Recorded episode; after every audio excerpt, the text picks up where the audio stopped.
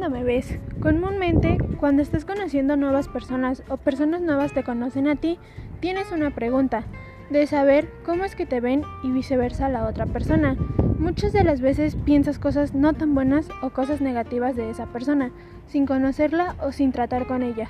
Esto sucede con las personas que de alguna u otra forma tienen alguna discapacidad, pero en realidad eso no es razón para creer que son seres extraños. Al, contrario, creo yo que cada persona es diferente, cada persona tiene imperfecciones que las hacen únicos ante las demás personas. La finalidad de esto es que se tome conciencia de que no debes juzgar a las personas por su físico, por su forma de ser y saber que como tú no existe alguien igual, por lo que eres único y extraordinario.